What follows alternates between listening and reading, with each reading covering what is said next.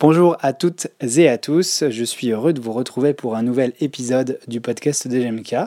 Aujourd'hui à nouveau, vous allez pouvoir écouter un podcast Les points clés, euh, réalisé en partenariat avec les organismes des rencontres Euro-Physio. Aujourd'hui, c'est Fabrice Barilec de Gilles Barret Formation qui nous présente un point sur les règles de la concavité et de la convexité, règles que euh, nous utilisons euh, probablement très souvent dans nos réflexions et dans notre raisonnement pour construire euh, un traitement articulaire notamment. Je vous souhaite une très bonne écoute et comme d'habitude, si vous voulez d'autres informations, d'autres vidéos, d'autres cours gratuits, vous pouvez aller sur le blog de GMK ou alors sur la chaîne YouTube des rencontres Europhysio. A très bientôt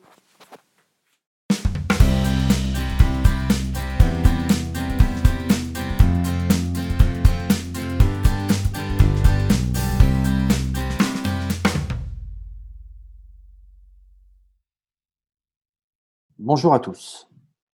J'ai le plaisir de vous partager cette nouvelle vidéo qui s'inscrit dans le cadre des vidéos courtes proposées par les membres des rencontres Europhysio. Aujourd'hui, je vais vous présenter les points clés sur la loi de la concavité-convexité. Je suis Fabrice Bariec, kinésithérapeute libéral à Paris, co-gérant de l'organisme Gilles Barrette Formation et membre du comité scientifique des rencontres Europhysio. Je suis également enseignant en cinésiologie en école de kinésithérapie, ce qui m'amène à envisager assez régulièrement cette loi de la concavité-convexité en pondérant mon propos des quelques contradictions et remises en cause à notre disposition. Cette règle est souvent attribuée à Freddy Kaltenborn, et ce à raison. Malgré tout, il semble pertinent de s'intéresser à la genèse de cette loi à travers quelques auteurs qui font son histoire. Tout d'abord, Thomas Wormsley, un anatomiste écossais qui publiait en 1929 un article clé sur le fonctionnement des diarthroses ou articulations asynoviales. Ensuite, Arthur Steinler, un chirurgien austro-américain, considéré comme un des pères de la cinématique articulaire. Mais surtout, Michael McConnell, un anatomiste irlandais qui fut le premier en 1953 à déterminer la relation entre le roulement et le glissement des pièces articulaires en fonction de leur forme. Associé à Basmagian en 1969, McConnell intègre cette notion dans son ouvrage Muscle and Movements. Henri Gray y fait référence dans le Grey's Anatomy en 1973 et Maitland reprend également cette notion dans Peripheral Manipulation en 1977. Les plus grands manuels de cinésiologie décrivent la règle de la concavité-convexité en émettant peu de doutes. C'est le cas de Manuel Médecine de Schneider, Dvorak et Tritschler en 1984, mais aussi les ouvrages de Neumann en 2010 et Levangi en 2011. Ici, ce sont des données de cinématique qui sont exposées, mais le nom le plus souvent associé à la règle de la concavité-convexité est celui de Freddy Kaltenborn. Génie pour certains, Ultime transgression pour d'autres, il fut le premier à extrapoler cette règle à la pratique clinique, afin de déterminer le sens du glissement à appliquer pour obtenir un gain de mobilité. Né en 1923, Kaltenborn a d'abord travaillé comme éducateur physique en 1945, avant de devenir physiothérapeute en Norvège en 1949. Au début des années 50, il se rend à Londres pour étudier auprès de Menel et Syriax. Il est certifié en médecine orthopédique par Syriax avant d'enseigner cette spécialité. Il est également diplômé en chiropraxie en 1958 en Allemagne et en ostéopathie en 1962 à Londres. Il est enfin certifié en médecine orthopédique et thérapie manuelle par l'ISOMT en 1973. Kaltenborn a pratiqué son art en Norvège entre 1950 et 1982, cherchant à incorporer ses diverses expériences professionnelles dans son propre système. C'est durant cette période qu'il intègre la loi de la concavité-convexité à son concept qu'il partage avec son collaborateur Olaf Evgent, et ce, à partir des travaux de McConnell, qui en 1980, parlant de la méthode, disait Ce que j'aime spécialement dans cette approche, est le mariage de l'anatomie fonctionnelle et de la pratique clinique. Qu'est-ce que la loi de la concavité-convexité La règle de la convexité nous dit que si l'élément distal est convexe, glissement et roulement se font en sens opposé. Par conséquent, le gain d'amplitude angulaire devra se faire dans le plan de glissement selon une direction opposée à celle de la mobilité restreinte. Si l'élément distal est concave, glissement et roulement se font dans le même sens. Le glissement doit donc être produit dans le sens de la restriction de mobilité. Cette règle est souvent discutée par les praticiens. Est-elle réellement valable? Devons-nous nous y référer? Je vais tenter d'y répondre à travers quatre questions. Cette description cinématique est-elle exacte? Extrapoler cette règle cinématique à des orientations de traitement est-il pertinent? Peut-on prendre en compte cette règle dans le traitement symptomatique de la douleur à court terme? Cette règle a-t-elle sa place dans notre raisonnement clinique? Pour répondre à la première question, je vous propose d'envisager un certain nombre d'articles. Poppen, en 1976, dans une étude comprenant 27 sujets, essaye d'évaluer le mouvement normal de l'épaule.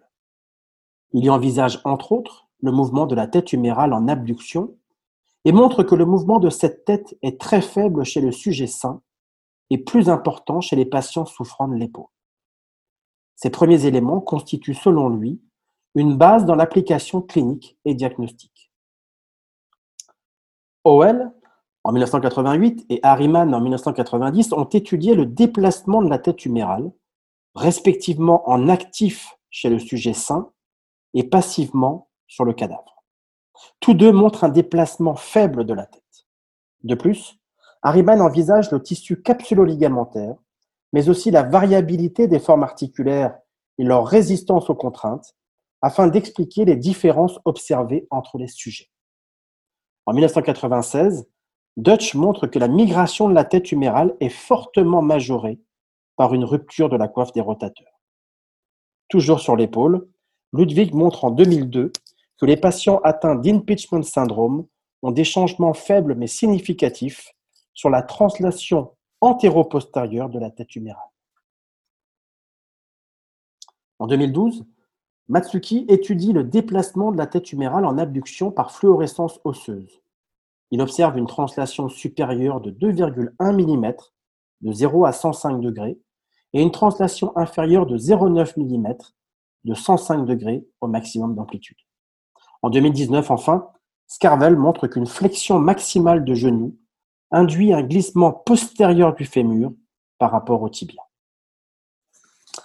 L'ensemble de ces études souffre d'une faible qualité méthodologique et très peu d'articulations ont été explorées, essentiellement l'épaule et sur une étude le genou ce qui ressort d'une étude d'une revue de littérature de Brandt en 2007.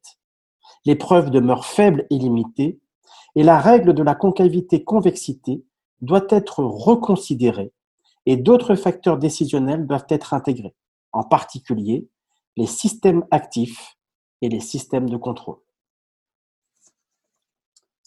En 2009, Jochen Schumacher souhaite donner une nouvelle explication à la règle de la concavité-convexité. Contrairement à la description initiale, qui prenait en compte la totalité de la surface articulaire, il estime préférable de prendre en compte le mouvement du centre articulaire. Neumann remet également en cause les études antérieures qui ne mettent en avant que de très faibles mouvements de translation, 1 à 3 mm au maximum. Cela signifie selon lui que le déplacement lié au roulement a été compensé, même si parfois cette compensation est imparfaite, ce qui avait déjà été avancé par Kaltenborn. À ce sujet, Dufour, dans Biomécanique fonctionnelle, parle de patinage articulaire.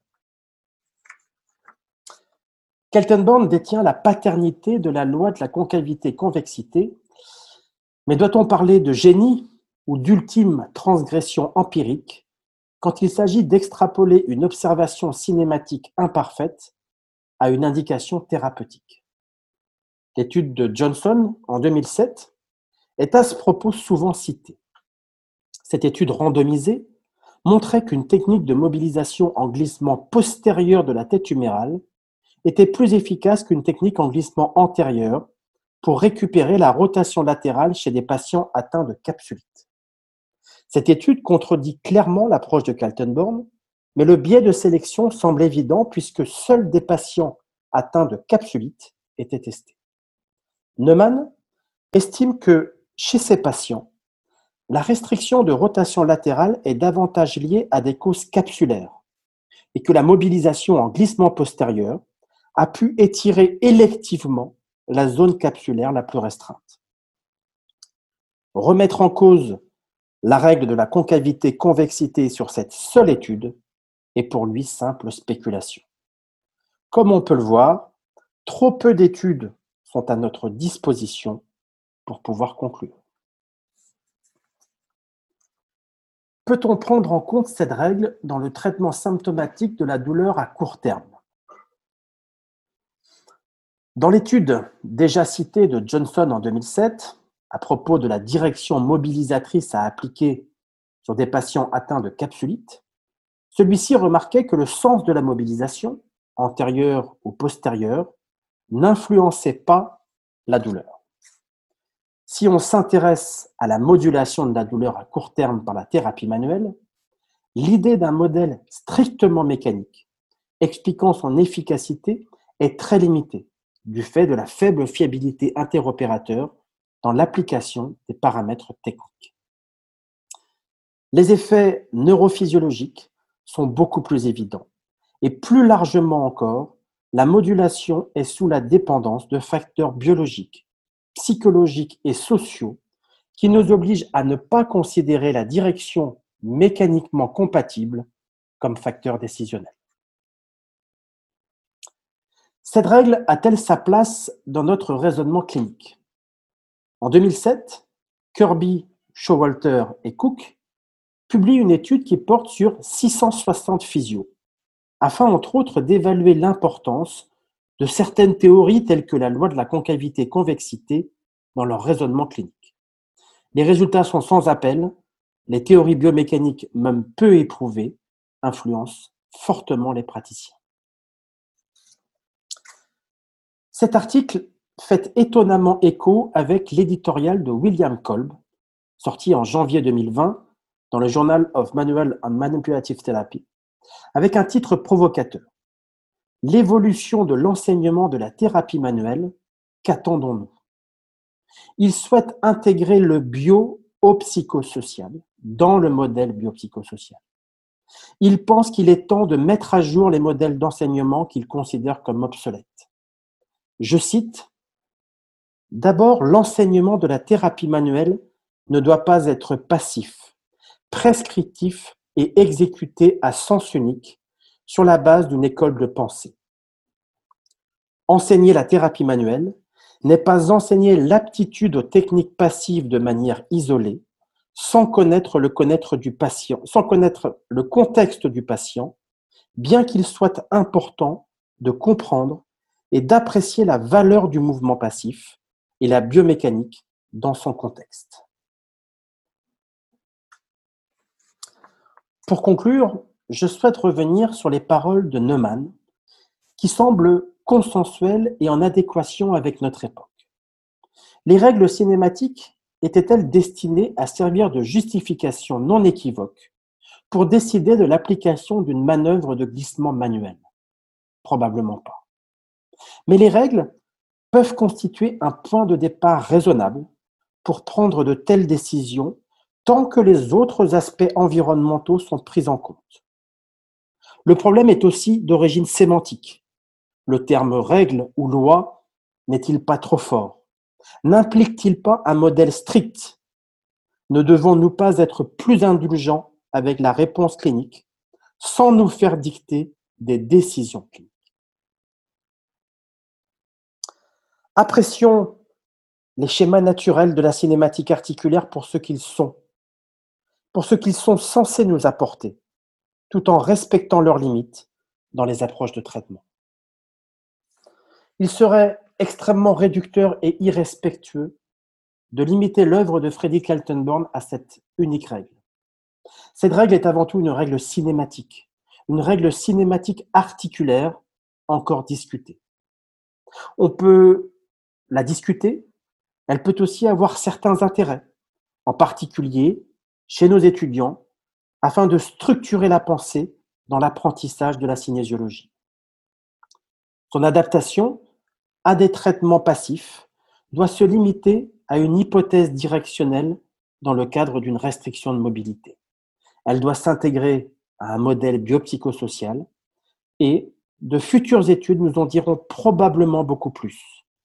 En attendant, patience, humilité et esprit critique sont de rigueur. Au nom des rencontres Europhysio, je vous remercie chaleureusement de votre attention. Vous pouvez retrouver les rencontres Europhysio sur notre page internet, sur notre page Facebook et sur notre chaîne YouTube.